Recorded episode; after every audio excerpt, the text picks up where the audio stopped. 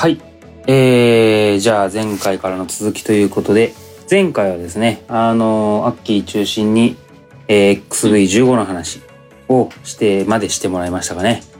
まだオスプレイ出てこないと。まだオスプもうレイ5話目ですよ。まだ5話目、もう5話目ですよ。もうオスプレイ界なの？っていうになってます。よね、ね。大丈夫。大丈夫。ついに登場満を持して。つあ、本当に大丈夫。あの、ちょっとこ古典ラジオインスパイアが過ぎないかっていう。前置きがね。時代背景がわからないと相対的に理解できないからさ。ね そうだよね。ちょっとリスペクトしすぎですね、これね。聞いたことある感じやね。あるあるあるある。はい。じゃあ今回はついに、ついに V22 オスプレイの話が出てくるということで、これも、じゃあアッキー中心に話を進めてもらったらいいですかね。はいお願いします。ちなみにさその、う V 業界人の方々に聞きたいんだけどさ V22 が一番、一番多い呼び方なの？22じゃなくて22って呼ぶの？あ、どうだろう。自衛官は V22 じゃないかな。V22 とは言わないかな。とは言わへんよな 航空自衛隊だしね陸自だったらちょっといやいや、UH 人とか OH 人とかなっちゃうやん 陸自だよ。これ、V22 はあの、陸自だよ。だから、陸自かええ。ふたふた V ふたふたでいいと思うんだけど、V V ふたふたみさご V ふたふたミサゴですめっね。ちゃジャパニーズやんどうなんだろうねやばいね。なんかさ V ふたふたやばい難しいね数字がさよ並んでるやつさアメリカ人、いろんな言い方するじゃん、なんかわかる、わかる。俺前あの PW1100G っていうジェットエンジンの仕事してたんだけどさ、うん。その時もさ PW1100 ってみんな呼ぶんだよねアメリカ人。はいはいはいそうそう、はいはい。はいほんとのなんか知らない時はさちょっとなんか恥ずかしいじゃん最初。うんなん。そうかだね。ワンサウザントとかって言って言ってるさみんななんか1100、うん。あそういうことか、ベルベル412もベル412っていうもんな。ああそうだよね。ああ、そう。うんそれもまたちょっと違うもんね。うん。110とかも違うよね。412とは言わへんもん。じゃあちょっと調べて最終回までにきっと誰かが言うっていうことで。two two なのかなんなのか、22はよく聞く気がするけどな。うん。そうですね。ふたふた。じゃあ、ミサゴでいいや。もうミサゴにしよう。ミミサゴ行こう。ミサゴにしよう。じゃあそこでそうそう。今日はじゃあいよいよ V ふたふたをミサゴの話に来るね。そう。で今まではそう XV3 XV15 と紹介してきたけどもうこれらそれぞれ結局2機ずつしか生産されてない実験機なんだよね。うんうんうんにそれに対して V22 オスプレイはもう世界で最初の量産ティルトローター機になるわけですようん。で、うんまあ最初にちょっとざっと性能とかあの大まかなところだけ話すと、まあ、これまでにその、まあ、量産っていうだけあって400機以上世界で納入されてますやっぱ量産って難しいですよねこう、うん何回作ってもある決まった期間内で作れてあるコストの範囲で作れて、えーでいてその求められた安全性と性能をこう担保できないとダメだと。うんうん。うん、でまたこれ後で出てくるんだけど結局開発費とか運用コストを上回る利益が得られないとやっぱり量産されるってことはないわけだよね。だから単に技術が立証できればいい実験機とはやっぱこう次元が違うというか。あのまたちょっと全く違う難しさがあるなと。そういう意味でやっぱりあの量産されたティルトローターっていうところでやっぱ V22 は偉いとうん思いますね。で EV トールも同じであの今やっぱ世界中の EV トールメーカーがいろんな実験機飛ばしてるけどまあこれをやっぱ何回作ってもある期間内にあるコストである安全性と性能を担保できるように量産するっていう世界に持っていくのはやっぱりえー実験機を一機作るのとはまた違う別の次元の難しさがあるんだろうなって、うん。まあ、思いますね。ううんん、あのイーロン・マスクがあのテスラでこう量産にいよいよってなった時に量産めっちゃむずいって言ってたのとかも本当そうだなって。なんかあったね。うんそうだよね、ん。スペース X とかでさその実験してる時とかあの確か重なってた時期とかでやっぱうん。りそのマスプロダクションっていうのは技術立証とはまた全然次元の違う難しさがあるっていうようなことを発言してたような気がしてて、まあ、本当そうだなって思うね。うん。でまあ大まかなまず V22 の初言なんだけど、えっと、ローターも含めた全く全幅が27.8メーター。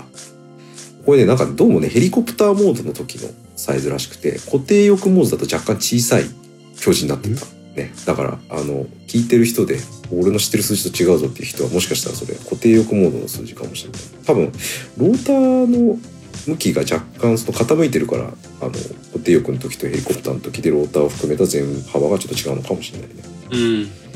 ちなみに UH60 あのヘリコプター世界で最も売れた軍用ヘリコプターの一つかな。えっとこれが長手方向あの前後方向かなで19.8メーター。で C130 これも、まあ、よく比較される。これも世界一売れた世界一並みに売れた輸送機。で日本の状況もしょっちゅう飛んでるけど。これが全幅40.2メートル。40でかいよね。うんでかいね。うん。でかいね。でジョビー S4 が10.7メートル。だから、まあ、ヘリコプター UH60 よりは全然でかい。C130 よりは小さいと。でまあジョビーはやっぱ小さいよね。僕たちが見てる EV トールって実はそのなんだろうな、オスプレイとかと比較されることあるけど今回も取り上げてるし、あの3分の1ぐらいのサイズなんでね幅的には。うん。V, v トール業界のやっぱりこう、あの、バス、ハイエース、そうだねそしてう乗用車みたいな、そんな感じだよね、本当ね。うんうん、そうだね。今の EV トールのサイズ感って多分今まで話してきた中だと XV3 とかトランセンデントとかあれぐらいのクラスだよね。うん。うん。で全長は17.5メートル。でローターの直径が11.6メートル。これもまあ UH60 と比較すると16.4メーター。UH6016.4 メーターだからあのオスプレイの方が小さい。ただしまあ UH60 は当然1枚のワンローターで、えっと、オスプレイは2ローターです。でジョビー S4 はね高表値はないんだけど、まあ、大体2メーター強ぐらいかな。だから、まあ、5個分ぐらいのローター直径だよね。うん。うん。うんまあ、ここで見てもやっぱ全然でかいよね。で最高巡航速度は463キロで最高飛行速度は500キロぐらいでこれ UH60 の倍ぐらい。で C130 固定翼だけどこれのまあ8割ぐらいだからちょっと遅い。さすがに固定翼ほどは速く飛ばないでジョビー S4 と比較すると倍ぐらいだね、うん。うん、だからやっぱヘリコプターより速い。めっちゃ速い。でも固定翼輸送機ほどは速くないでまあジョビーというか EV トールの中で比較する EV トールよりはまあ全然速い。倍ぐらい速いねっていう感じかな。うん。うん。で航続距離は、えっと、ペイロードなしだ。何にも乗せてなくてかつ増装あの外部タンクもなしで、えー2000キロぐらい。でまあ当然空中空輸するともっともっと飛べますと。うん。で2000キロって大体鹿児島から知床ぐらいなんであのもう日本全土カバーするぐらいのレンジがありますとただあのヘリコプターもあの固定機もそうなんだけど飛び方例えば V トールオペレーションするかどうかとかあとはペイロードどれくらい荷物乗せてるかあと速度ね。速度ってあの、まあ、ある速度を超えていくとどんどんどんどんヘリコプターの場合あの効率悪くなっていっちゃうんであの早く飛べば飛ぶほどあの燃費悪くなってあの意外とレンジが伸びなかったりとかする場合、まあ、ベストの速度ってのがあるんだよね。だからあのなかなかね一概にあのオスプレイ2000キロ飛べますっていうとちょっと語弊があるのであの後で後でというか、えっと、このお話が載ってるところにえっとオスプレイのペイロードレンジチャート。どれくらいペイロード乗せてる時はどれくらいの距離飛べますよっていうチャートが載ってる資料を載せておくのであの詳しく見たい方はぜひそれをあの見てもらえるといろいろわかるなと。そうですね。うん、概要欄に。貼っときましょう。でちなみにジョビ S4 はレンジ241キロって言ってるんだけどこれも要はペイロード何人乗せてるのかっていうのは書いてないんだよね。で、まあ、多分、まあ、チャンピオンデータを載せると思うんであのペイロードなしの数字、ああるいはお客さん一人だけ載せる時の数字とかなのかなって思いますうん。だそれで言うと V22 の場合はペイロードなしだから2000キロだよね。だからもう10分の1ぐらい Joby の場合はね、うん。うん。まあ、まあ当然じゃ当然かもしれない。で例えば、まあ、その V22 の場合は3600キロぐらいペイロード乗せてる場合だと V トールモードで1300キロだからさっきの半分ぐらい。S トールモードあの V って言っててその垂直離着陸だけじゃなくて短い滑走距離で固定翼のように離陸するってこともできてそっちだと燃費がだいぶ良くなってえっと 1800km ぐらい、えー飛べますと。うんなんであのやっぱり、えーペイロードあるとすごくレンジは減りますね。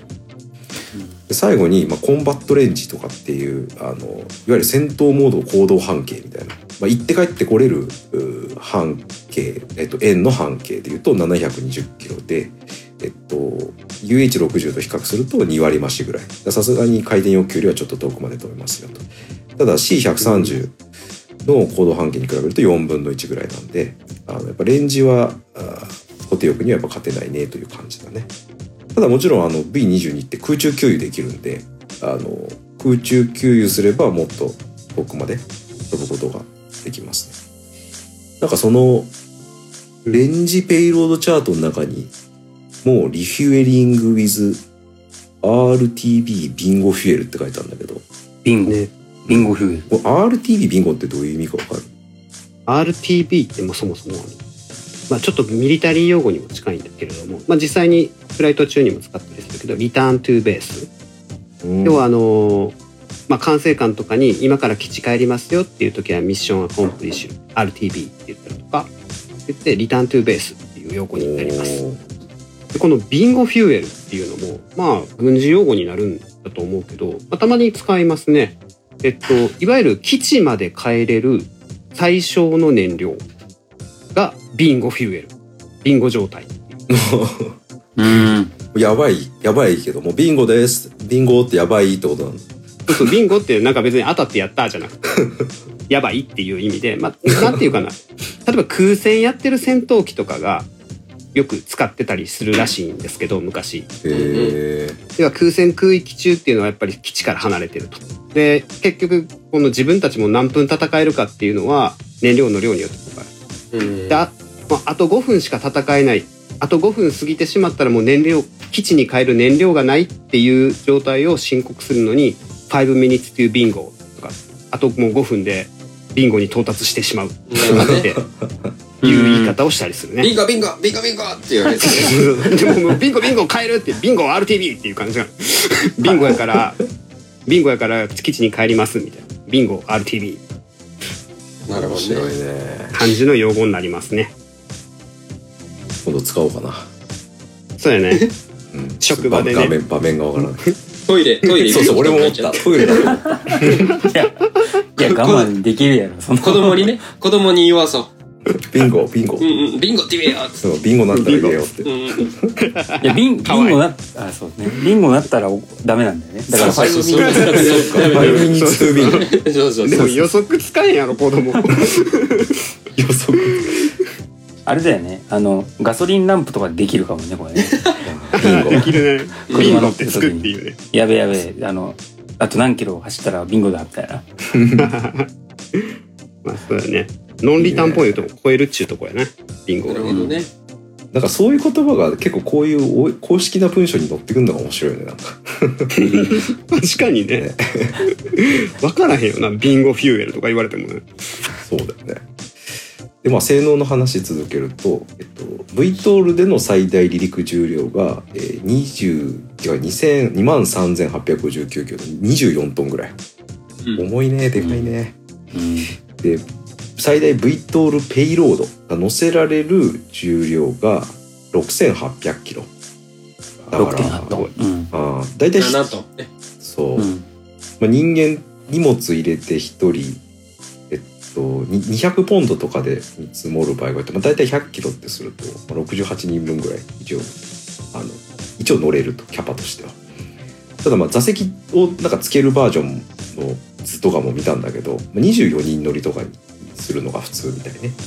うんこれペイロードはあの CH60 の5倍ぐらいあるね。なんかそんなにあるんだと思ってびっくりしたんだけどあのうんあのインターナルって言ってあのはいはい。CH60 ってその機体の外にあの物吊り下げたりできるんだけどそういうのは除いてキャビンの中だけに乗せられるペイロードでいうとあの CH60 より全然大きいです。という感じだね。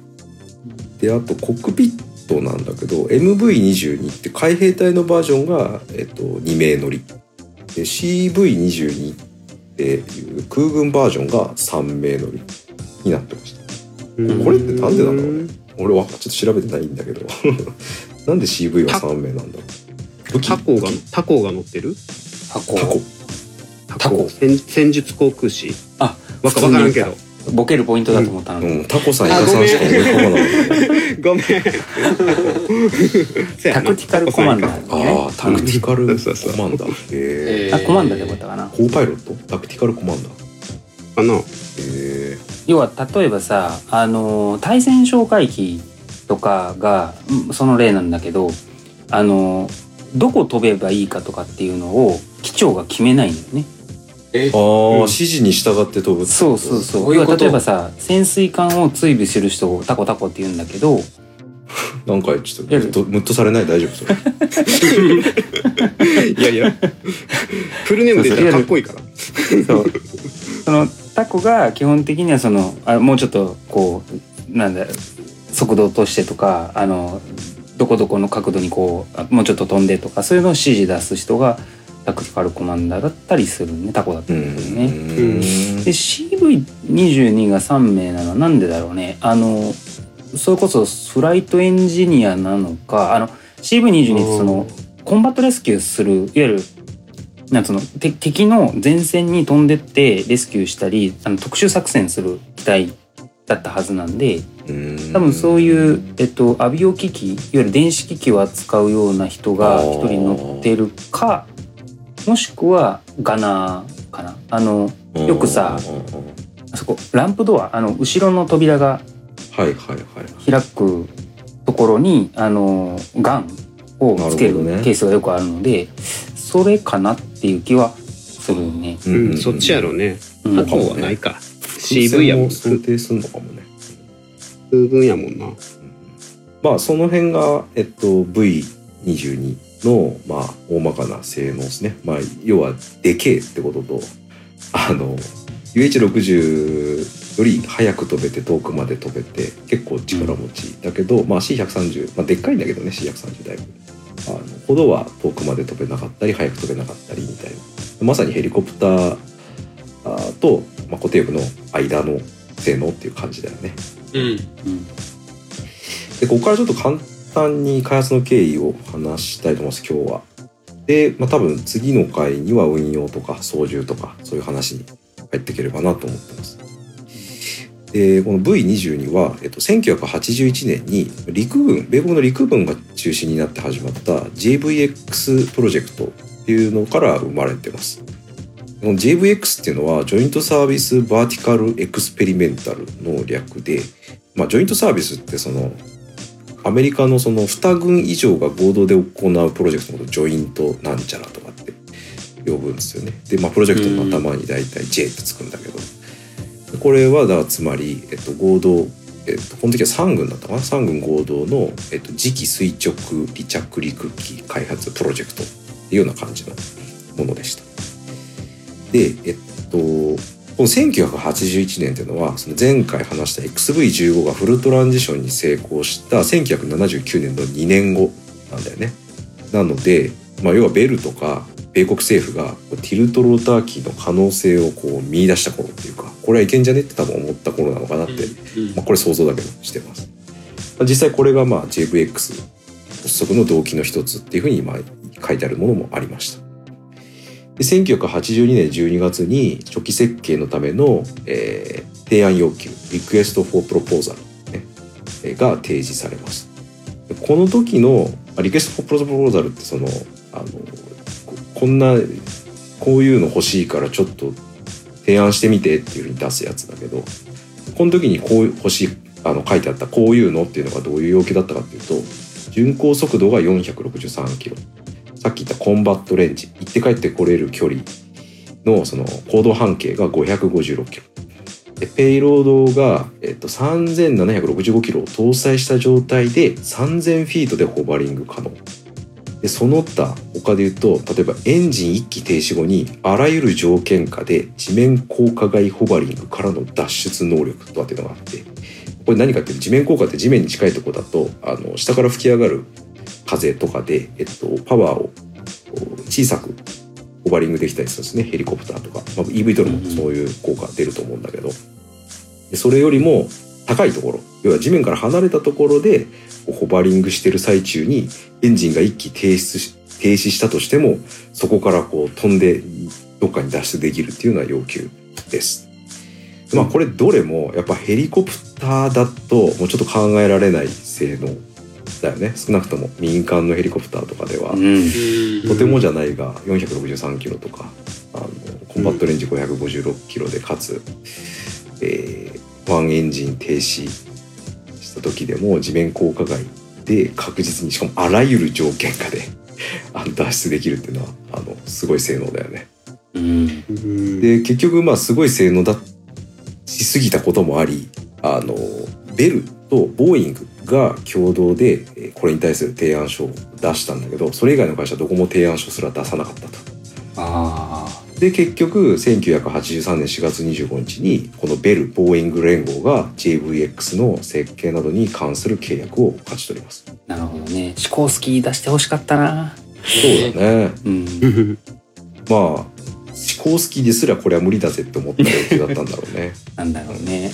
うんまたエクストリームなやつを出してほしかったよねシコースキー。ねえ。ぶっ飛んでほしかったけど。XV1、2か XV2 みたいな。うん そうそうそうそう。で実はこのベルはね JVX の RFP が出る以前の1975年に、えー前回話した XV15 を大型した D314 っていうのを実は設計していてこれを海兵隊の次期中型輸送ヘリコプタープログラム VHXM っていうプログラムに対して提案することを計画してたらしいんだよね。ただ結局この VHXM に陸軍とか空軍も加わる形で JVX がスタートすることになったと。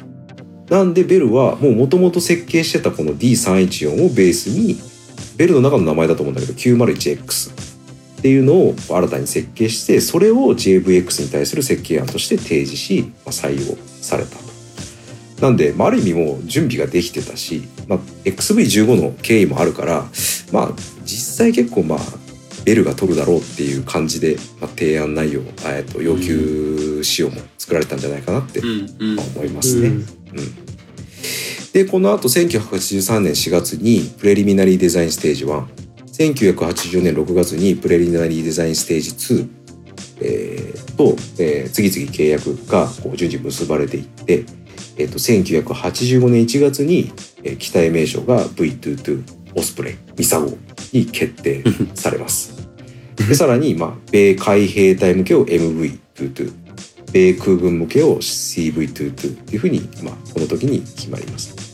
あの飛行機の設計ってあのコンセプトデザインとかプレリミナリーデザインとかディテールデザインとかあのフェーズがこう結構明確に分かれてて。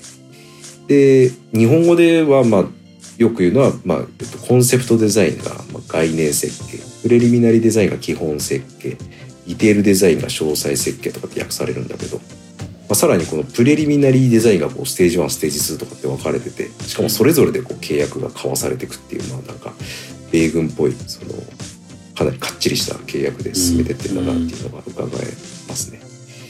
で1986年5月にえ6機の FSD 機の製造が承認されます。この FSD っていうのはフルスケールデモンストレーターなのかな？全規模開発機の、まあ、うん頭文字ですね。でこの FSD キーの、えっと、これ面白いのが最終組み立てと飛行試験が、えーさっき6機あるって言ったけどベルとボーイングがそれぞれ3機ずつ分担したらしい。まあ、例えばこれどういうかっていうと例えば1号機はこれベル担当でベルが、えー、と最終組み立てやって飛行試験もします。で飛行試験の内容は、えー、と大芸学飛行とかフラッター特性とかそういうことってもう決まってて、でうん660 650時間分飛行してくださいってのが決まってると。で2号機はボーイング担当。だから2号機はボーイングで最終組み立てをして、えっと、操縦特性とか、えー乗員訓練とかもう決められた項目を650時間分やってくださいというふうにして1号機ベル2号機ボーイング3号機ベル4号機ボーイングみたいにこう交互に担当してったらしいです。でこの FSD 機の初号機は、えー1989年3月19日に、えー初飛行します。この時の初飛行っていうのはヘリコプターモードで離陸してホバリングに入って約12分間飛行したそうです。でその半年後の1989年9月にはえー45度までナセルを傾けて飛行します。そしてついにえー同年1989年の9月14日に完全なトランジションに成功します。だからまあ割と印象的にはヘリコプターモードで飛んでからトランジション早いなっていう感じが、まあ、XV3 とか15の例からすると、まあ、思うところですね。うんえっと、製造承認の1986年から、えー3年後かな？にもう初飛行します。うんうんうん、この間さその87年か89年ぐらいまあいろんな本読んだりするとなんか、え順調に多分技術的にはいってるような感じなんだけど何回もこのなんかこうこ国防省のこの財政赤字目標をこう達成するためにえーオスプレイのこの、なんていうかな、えーっと、発注、発注機体数が削減されたりして、うん。1機あたりの価格がこう、えー本来であれば1500万ドルぐらいにしようとしてたのがなんか3000万ドルぐらいになったり、えー高すぎるからって言って、こうやっぱりこう政治的にこうもうこのプロジェクト閉じようっていう動きにこう煽られたり、結構そういうこう、ななんていうかな、政治的な動きに、えーいいろいろこう、あの、振り回されながら、あの、なんとかこう進んでったんだなっていうのが、こう、前半ですごい感じたところだったかな。そうなんですよね。あのコーリー言ってくれた通り、まあ僕結構ぎこのラジオで技術の話をしたがるので、あの技術の開発大変でしたみたいな話を結構探したんだけど、オースプレイに関してはやっぱね、政治的な話の方が多くて、あのやっぱ何回も開発中止の浮き目にお金的な問題でなってる感じだよね。うーんで後でまたちょっと触れるけどやっぱり開発費がねあのさっきホーリーが言ってくれたのは多分1機あたりの値段があの、うんうんそうそう機数削減により上がっちゃいましたっていう話でそうそう。開発費自体もやっぱうなぎ登りみたいな感じだよね。うんうん、そうそうそうね、そういうなんか開発途中に予算が上がっちゃって立ち消えした結構惜しい機体とかって今まで米軍にはあるよね。コマンチ、そうだろうねコマンチとかね。うん。そうね、当初の計画よりもやっぱりどうしても上がっちゃう。でも、それでもやり続ける機体とかあるよね。例えばうん F35 とかね戦闘機とかはこのね、V 続けたよね。 two two もオスプレイも、ね。まうん。あ、ある意味こうす逃げ切逃げ切ったっつったらだけど あのなんとかやり遂げたチームの一人なんだろうねそういう意味で言うとねうんちゃんと量産まで行ってるからね。うんうんで、まあ、1機目が飛びました。フルトランジションしました。でその後、えっと、まあ2号機は1989年8月に。3号機は1990年5月。4号機は1989年12月。5号機は1991年6月にそれぞれ、えー次々と初飛行してます。ただこのうち、えっと、5号機はうん。初飛行の時に、えっと、製造段階の欠陥によって墜落し失われてしまいます、まあ、この話はちょっとまた後でで6号機まであるはずだったんだけど、まさにさっきホーリーが言ってくれたような感じで、えっと、プロジェクト全体の予算超過を理由にキャンセルになっちゃいます。なんかねこれね主翼とか胴体までも完成してたらしいんだよね。だけどあのそれをアッセンブリーすることなく、えー6号機目は作られませんでした。で結局6号機作られません5号機は初飛行で墜落しちゃいましただから最初の4機だけで、えっと、その後の飛行試験が行われていきましたうん。でさらにさらにこれも後で詳しくあの多分ジミーとかから話があるんだけど1992年の7月22日に、えー4号機がクワンティコ海兵隊航空基地にこう移動飛行、まあ、フェリーフライトっていうのかな、えっと、移動してる最中にこう墜落してしまう。で乗ってた7年7人全員が死亡するという、まあ、大きな事故を起こしてしまいます。でこの事故により11ヶ月の飛行停止処分っていうのが下されます。でこの間にいろいろと設計変更が適用されて、えっと、機体の名称故障が、えっと、V22B になります。で先ほど触れた、えっと、5号機の初飛行の事故が1991年6月今言った4号機の事故が1992年2月だから、まあ、大体1年間ぐらいの短い間に2回事故を起こしてしまったっていうことであのオスプレイに対する、まあ、世論あるいは政治からの風当たりっていうのが非常に強くなってきます。ただでさえさっき言ったように予算超過状態であったところにさらにこの11ヶ月の飛行停止処分でスケジュール遅延が発生してるっていうことで、まあ、議会からは開発中止だっていう声が結構高まると。でさっきその1機あたりの価格上がってたって話あったけどあの開発費全体でいうとどれくらい予算超過だったかっていうとこれすごいんだけどあの1986年に設定された開発費が25億ドルだったんだって。だまあ2500万円とかだよね。あ2500億円でね。僕円ね。うん。うんうんうん。まあまあなんか、うん、航空機開発、まあ、割と安いなって感じだけど当時としてはまあそんなもんかなと。だけど1988年3年後？あ2年後だよね。の予想が更新された時には300億ドルぐらいになりますとかって言ってて10倍以上やんみたいな。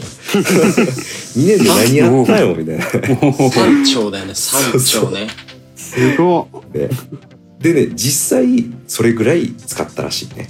うなるほどんね。うん、だ開発費もめっちゃ上がってるし10 3倍兆円でえー。なんかライフタイムコストだ、ううん。ん、作ってからあの退役するまで全体のコストとかも、まあ、当初の予想より6割上がってたりするらしくて、まあ、かなりねやっぱなかなか当初の予定通りにはいかなかったみたいですね。その予算とか。技術的には割となんか日程感だけ見てるとスムーズだなとかと思うんだけどあのこういう政治的なところ予算的なところでなかなかうまくいってなかったのかなという感じがしますね。そうだよね。で、なんか、予算もそうだし、そのなんかやっぱ、あの、性能？性能もやっぱ苦労してたし、なんかやっぱ機体が結構重かったらしいんだよね。なんかそういうこう、性能が出ないし、重いし、どどうしようって言って、さっきあの、アッキーが言ってたあの V22B って、まあ結局その B バージョンっていう、まあ、あの、えっと、せ設計をまあ変えましたっていう風になってて、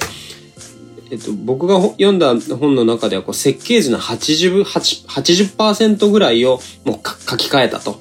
で、具体的には例えばそのももともとの複合材で全部その胴体作ります。まあその分軽くしますとかいうやつが、えー結構そのアルミニウムに、えっと主要部品、胴体の主要部品を複合材料からアルミニウムに変更しましたと。というのも、当時大体こうボーイングが作ってたこの複合材料のなんか30%から40%ぐらいはなんか厚さとか強度が不均一だから破棄しなきゃいけないぐらいの製造品質だったと。そうそうそうそうでそれが結局そのアルミニウムでその高速の機械加工技術、まあ、これが確立されて、まあ、より強度を持たせた胴体フレームがアルミでも製造できるようになったから結局複合材料費みたいなのが43%ぐらいにまあ減りました。で、2万本ぐらいの金属ファスナーが不要になりましたってことで、結局複合材料からアルミに変更して、あの、多分軽くできたんだよね。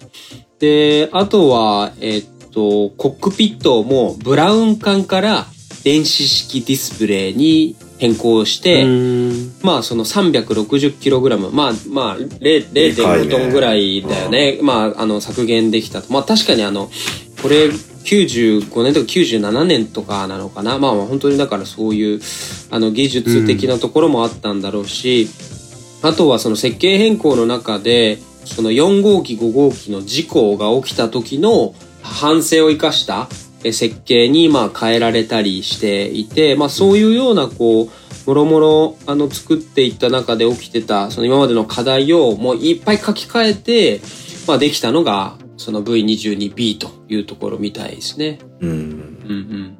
まあやっぱね、お金とね、重量は増える一方っすよ、飛行機は。ね。